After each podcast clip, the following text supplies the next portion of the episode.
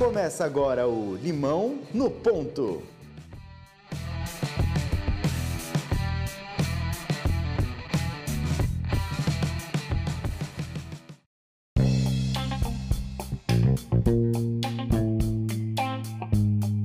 E sejam muito bem-vindos a mais um episódio do Limão do Ponto. Eu sou o Dudu Mendonça.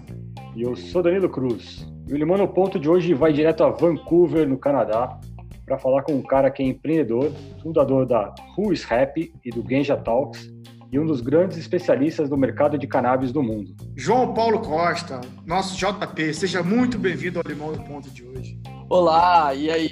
Obrigado pelo convite aí, galera. Valeu mesmo. É difícil a gente acertar, cada um tá em um lugar do mundo aí. É difícil acertar o horário, mas que bom que aconteceu.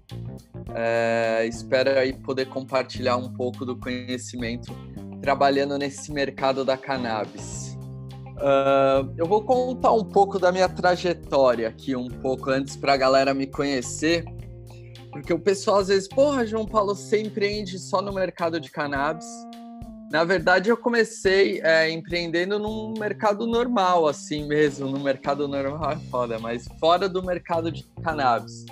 Eu criei um aplicativo em 2014, uma rede social de perguntas e respostas através de imagens. Era tipo um Yahoo Respostas, mas você tirava uma foto através de um aplicativo ou fazia um vídeo, postava isso nessa rede social e a comunidade te ajudava a responder aquela pergunta. Tipo, você está andando na rua, você viu um prédio, queria saber o arquiteto, você tirava uma foto e fazia essa pergunta. Daí, com esse projeto, eu fui selecionado para participar do Startup Bootcamp de Copenhagen, num, pro, num programa focado em mobilidade. Eles escolhiam 10 startups ao redor do mundo, né, 10 ideias, chamavam para lá e a gente ficou quatro meses estudando business, empreendedorismo e mobilidade.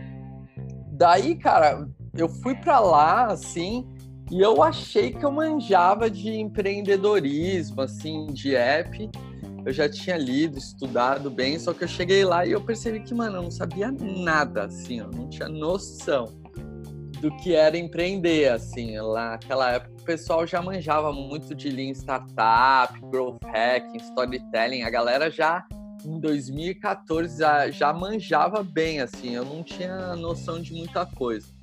Eu comecei a estudar, fali com essa rede social, que me trouxe, tipo, muito aprendizado, assim mesmo. É, eu aprendi duas coisas, cara. É, focar num, num target, num público-alvo e também validar todas as ferramentas. Esses foram os maiores aprendizados que eu tirei desse processo de aceleração. Daí eu estava morando na Dinamarca, mudei para Londres e lá em Londres, depois de falir a empresa, o Busy Stone, que é um dos co-founders do Twitter, criou uma plataforma bem parecida. Eu tinha 3 mil usuários, o cara tinha meio milhão, assim. Ele nem sabia que eu existia, mas isso acabou quebrando o meu speech de investimento. Daí um dia eu tava fumando um, um baseado, consumindo cannabis em Londres e me perguntando, poxa, o que eu iria fazer agora que minha empresa tinha falido? O que, que seria o próximo mercado que iria bombar? E daí, cara, eu não sei como eu pensei, pô, vou fazer um aplicativo para cannabis. Eu sempre eu sempre tenho essa curiosidade. Nossa, será que tem pessoas consumindo cannabis uh, também aqui? Daí eu, a partir daí eu fui lá e entrei no mundo da cannabis um dia pesquisando e daí eu vi que é um, seria um dos maiores mercados em poucos anos, né? Um dos mercados mais lucrativos com maior crescimento, e daí eu me preparei há uns quatro anos atrás para esse mercado. E JP, conta um pouco aí sobre a Ruiz Rap, como que surgiu aí depois desse processo seu de construção é, e de onde veio esse nome? Cara, eu, como eu, eu falei para vocês do processo de aceleração da Startup Bootcamp, né? Foi muito importante eu entender que mano, uma rede social, quando você começa muito aberto, é muito difícil porque você tem diversos públicos, tá ligado? Daí você não sabe como conversar com esse público, como estabelecer uma relação.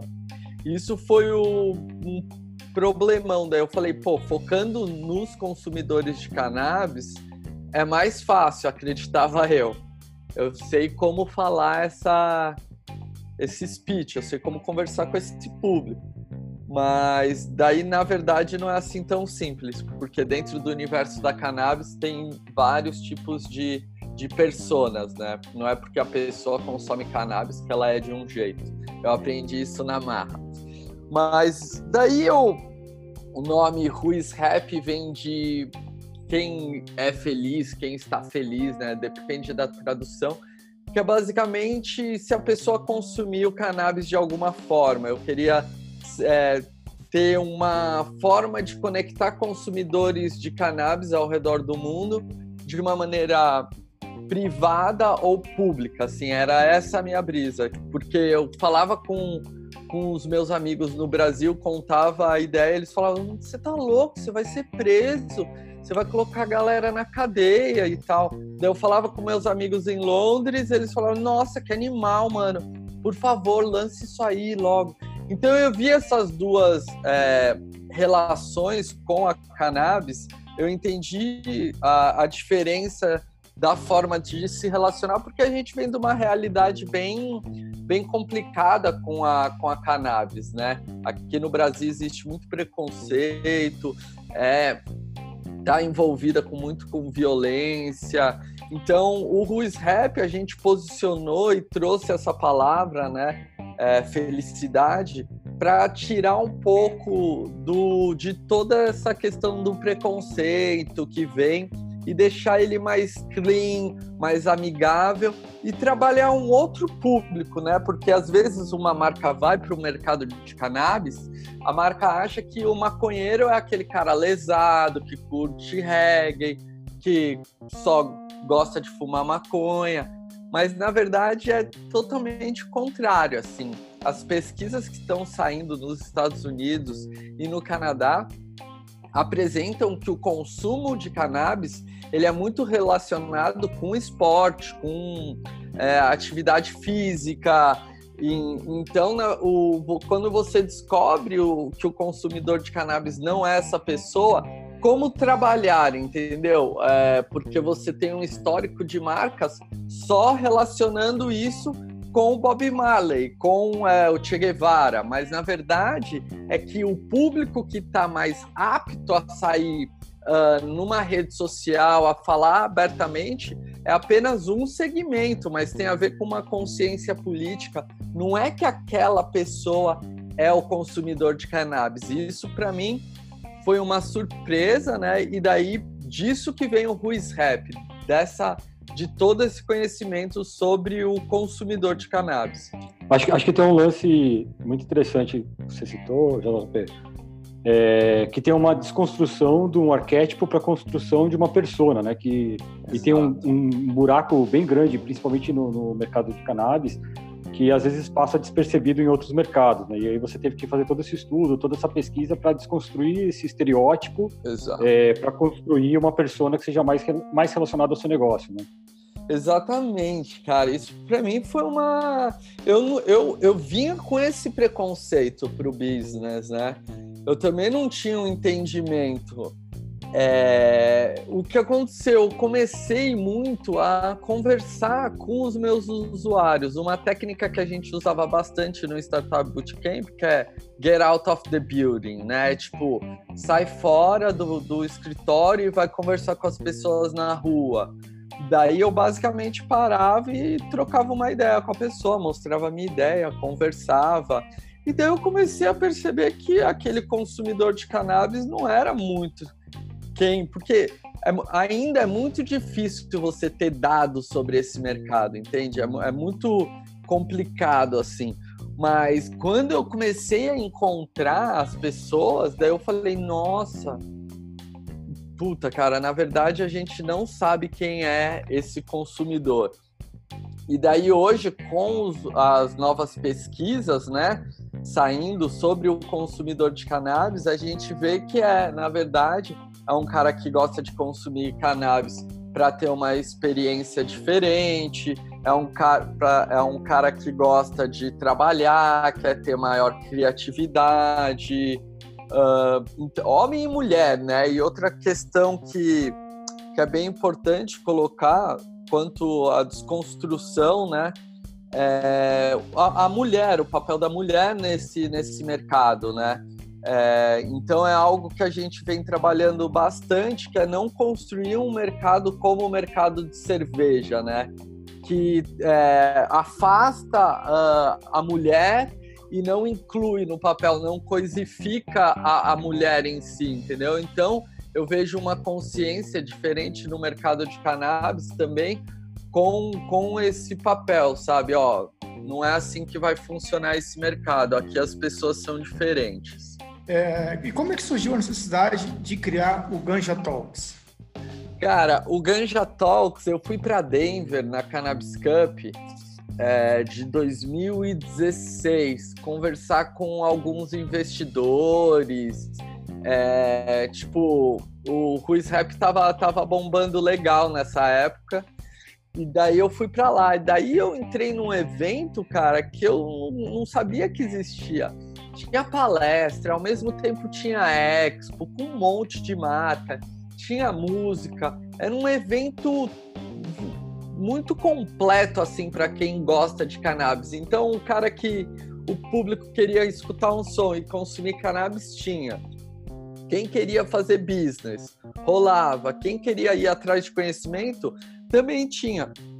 Então eu vi esse formato, eu falei, nossa, esse formato é muito legal para o consumidor de cannabis, porque eu já tinha entendido que o, é, não, é o me, não é o que a gente acredita ser o consumidor de cannabis, é muito mais amplo, entendeu?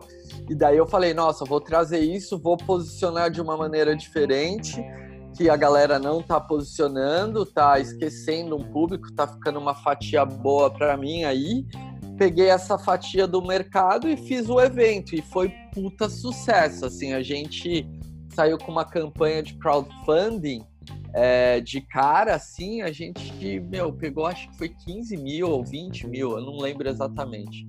Um negócio assim, a gente fez um evento, meu, super bacana, contou com várias marcas grandes e tal.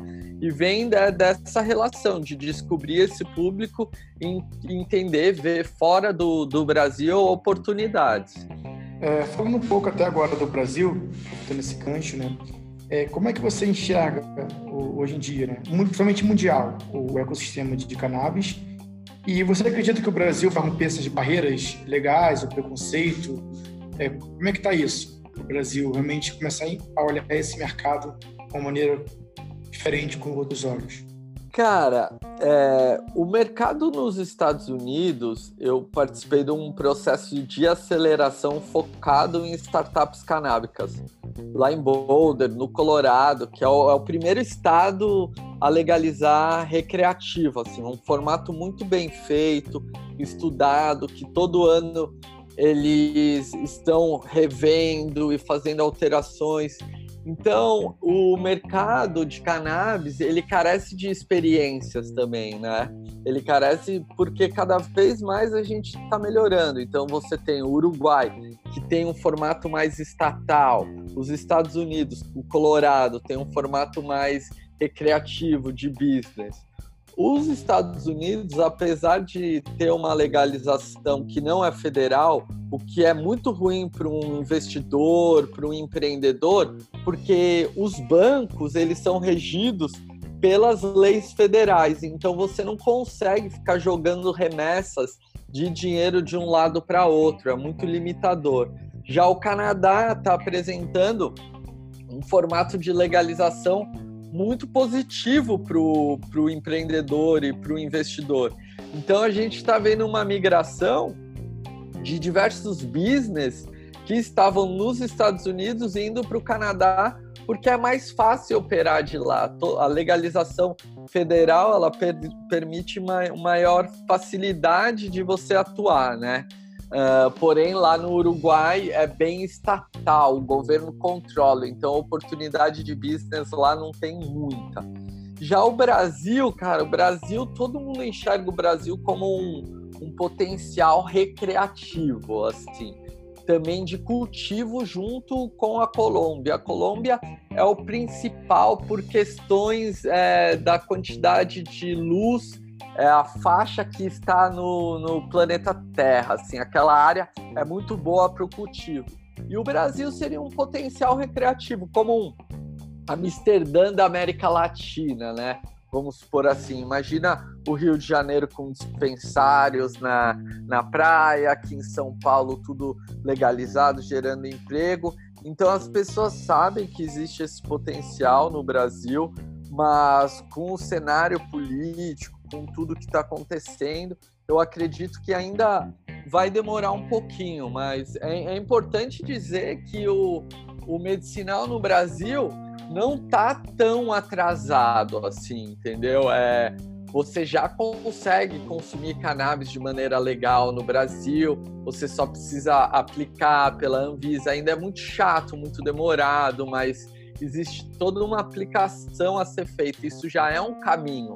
Então, talvez o caminho no Brasil vai ser outro. Não cada lugar se desenvolve de uma forma mas eu acredito que uma hora chega, não é mais uma questão de se vai ou não, é uma questão de quando.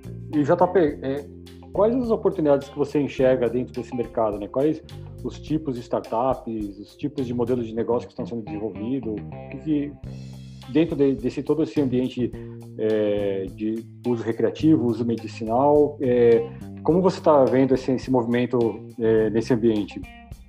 Cara, a, assim, é... o CBD ainda é a bola da vez, entendeu?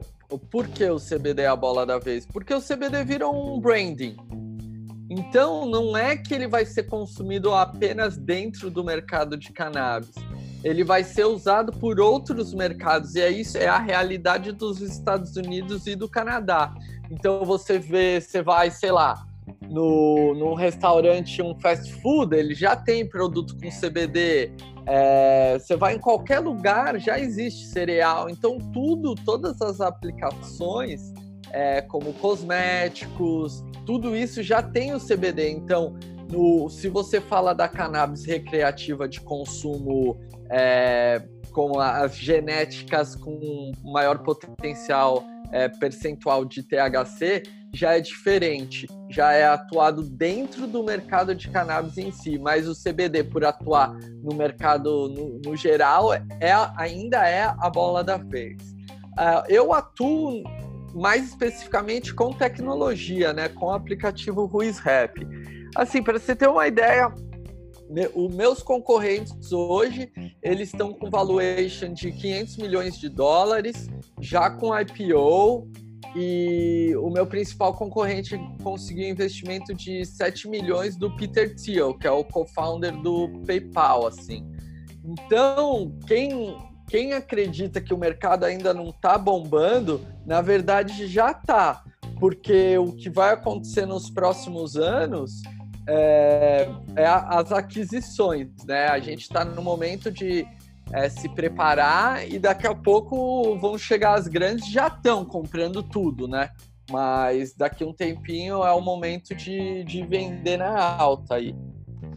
É, saindo um pouco até desse tema e pegando um empreendedorismo de forma mais ampla, é, como é que foi para você essa experiência, como você falou, de ter sido acelerado na Europa, né? Porque eu acho que a sensação quando a gente entra numa aceleração num projeto desse é que agora vai, agora já explodi. E aí, quando você já lida com outras questões, outras barreiras, você realmente vê que a coisa não é bem assim. Como é que foi para você essa experiência? Cara, para mim, eu, eu quando eu fui, eu tinha lido bastante sobre empreendedorismo, eu gosto de estudar, mas eu cheguei lá meio tipo, ah, eu sei bastante, mas na verdade eu não sabia nada, entendeu? Eu não tinha noção do, do quão, quanto eles sabiam, assim. Então eu fiquei meio tipo. Foi um choque para mim. Eu falei, nossa, preciso estudar para chegar próximo desses caras, porque eu tava apanhando muito, assim.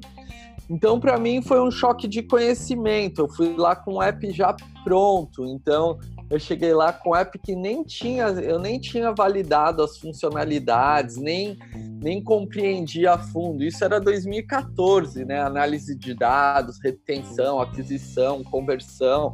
Isso os caras já dominavam em 2014, assim.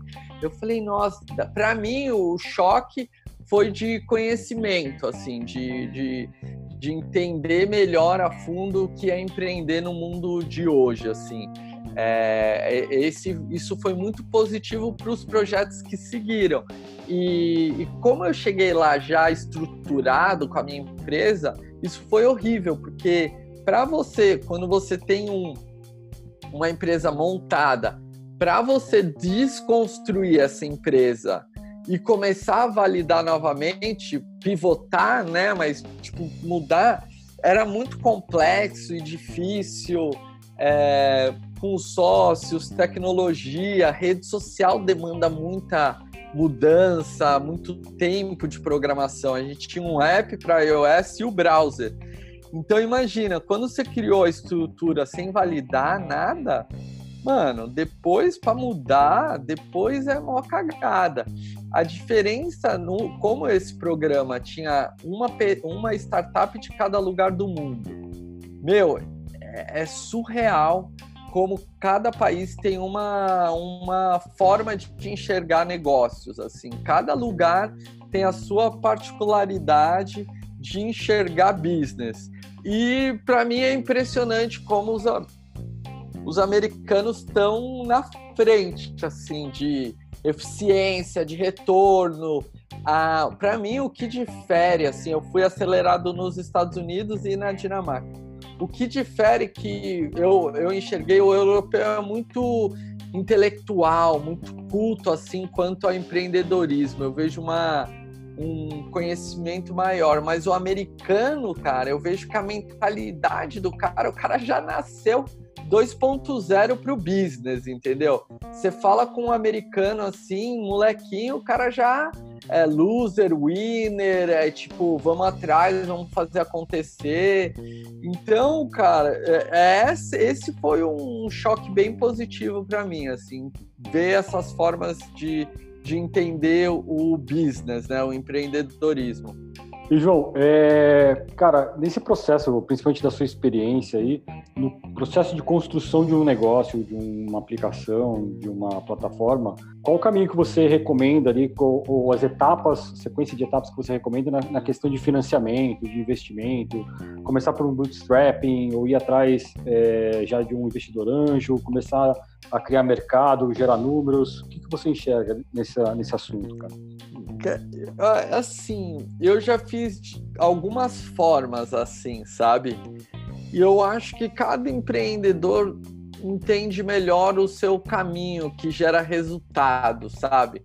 Assim, eu já fiz crowdfunding, eu já fiz processo de aceleração, anjo, eu já fiz alguns formatos. E o que eu tenho visto é que cada empreendedor sai melhor de uma forma. É, eu acho que tem, tem gente que tem melhor engajamento para fazer uma campanha de crowdfunding, rodar o MVP. Tem gente que é mais mão na massa, que pode colocar um MVP aí no ar e começar a validar. Eu acho que antes de mais nada, para mim, assim, quando eu vou entrar num negócio, num mercado, antes de desenhar qualquer coisa, eu vou ver todas as soluções do mercado, sabe? Eu abro assim, eu vou ver todos os apps e falo, mano, eu consigo bater nesses caras? Tipo, quanto que esses caras têm de investimento, meu? Eu dou, eu entendo como que como que tá o mercado, assim, eu acho que é importante. A molecada me manda, ah, quero empreender no mercado de cannabis. Como que eu faço? Primeira coisa, eu falo, meu, vai estudar.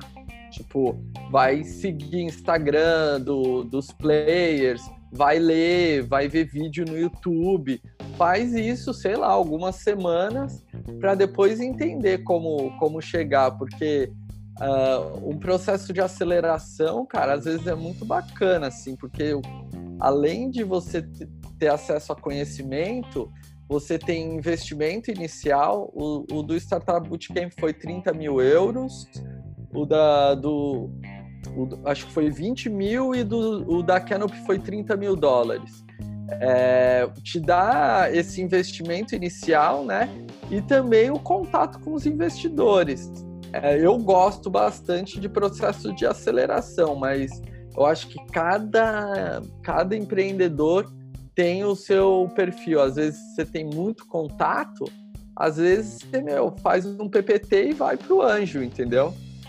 Mas eu acho que informação, conhecimento é, é sempre o primeiro passo, para mim, né? É, é importante esse lance para desmistificar um pouco aquela questão da tem uma ideia, vou começar a desenvolver e depois colocar no mercado, né? Tem um, é importante e acho que é fundamental essa pesquisa inicial, entender como que o mercado, quem está jogando, como que as empresas e os clientes e as entidades em si, até os órgãos que regulam esse mercado, estão se relacionando, relacionando sobre esse assunto, né? Entender essa dinâmica e depois começar a pensar no negócio. Putz, exatamente, exatamente isso, mano. Uma coisa que você colocou que é super importante é a regulamentação, assim, no meu mundo. Tipo, a pessoa vai entrar no, no mercado desse, precisa entender o que ela pode e o que ela não pode fazer, assim. É, eu acho que tem, tem muito disso, assim, a pessoa já vai entrando, já vai fazendo, vai acontecendo, a galera é muito hands-on, porque a tecnologia ficou bem mais fácil empreender e criar, e daí chega, a gente tem o Ganja Talks University, né, um curso de empreendedorismo canábico. E daí eu dou mentoria pra galera, tudo. E daí a molecada chega com um projeto pronto, assim, que eles fizeram em um mês, assim.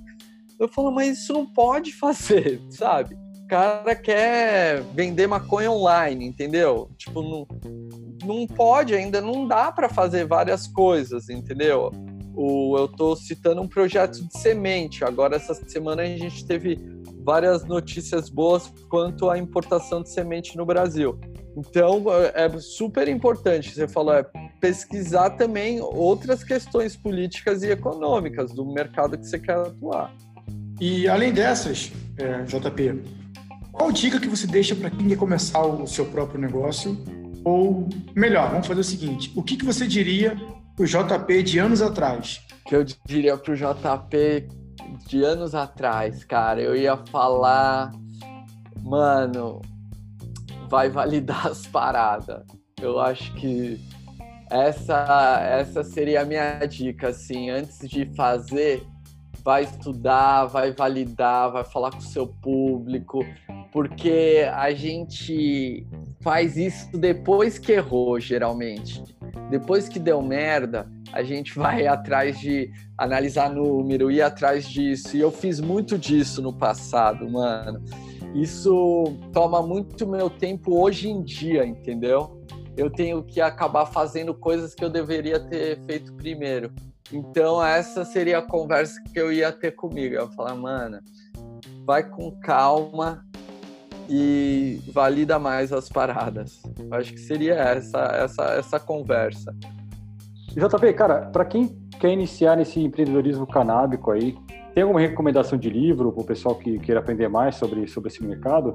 Sim, é, tem vários livros bacanas, assim, é, no, de business canábico, assim.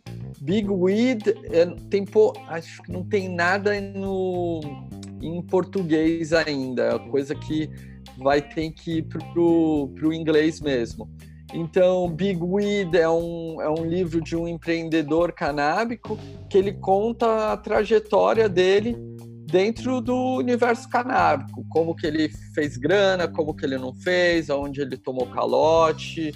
É, eu acho que é super importante começar daí. E também o livro do Steve D'Angelo, que é um livro que ele fala bastante sobre é, The Cannabis Manifesto, é o nome do livro, é, que ele fala bastante sobre a história da cannabis, ele é um empreendedor de sucesso, então vale a pena uh, ler esses dois livros. Outro livro que é um, é um investidor da cannabis, que é o Peter Thiel, que é o co-founder do PayPal, ele, ele é um cara super visionário e tal, e, e ele tem o livro de 0 a 1, um, não tem a ver muito com cannabis, mas como ele é, tem essa relação, ele investe nesse mercado, eu acho que esse pensamento dele, que ele traz no livro, se é um empreendedor canábico, precisa ler também. É, infelizmente, JP, tudo que é bom dura pouco, né? Estamos chegando ao, ao fim do nosso podcast, mas antes, a pergunta que realmente não pode faltar. E se der o um limão, o que, que dá para fazer? Essa pergunta você já até me deu um, um briefing dela antes para eu não errar. Eu estava pensando aqui uh, sobre isso porque isso é muito parte da, da cultura americana, né, cara? Os caras são muito disso. O que você faz? Se eu te der um limão e, e água, que business você tira daí, entendeu? Cara, eu realmente acredito numa parada, assim, não sei se vai, vai responder de alguma forma, mas eu acho que oportunidade e sucesso é uma questão muito de mindset. Eu demorei para entender isso, eu acho. Que, tipo, sucesso, ver uma oportunidade, é, as pessoas ligam muito a trabalho, hard work e o caramba, e ver oportunidade num limão assim, sair dali com, com suco, seja lá o que for, tem muito a ver com, com você ter positividade, resiliência, você ter visão, daí as oportunidades surgem daí. Eu, eu não, não acredito muito que somente trabalho duro e tal, essas coisas uh, podem fazer do limão uh, um produto. Eu acho que você precisa estar tá alinhado com diversas questões na sua vida para criar outros produtos. Pelo menos isso sempre foi para mim. Eu acredito que do limão vocês já devem ter escutado de tudo que é, é produto e ideia em cima. Mas eu acho que se a gente não tá com a cabeça alinhada para o sucesso, para a oportunidade, a gente não consegue enxergar nada uh, do limão. Para você ter uma ideia, eu tenho um produto hoje, é, é um terpeno, chama terpeno. É, e tem muito a ver com, com limão, assim, o porquê, olha que legal.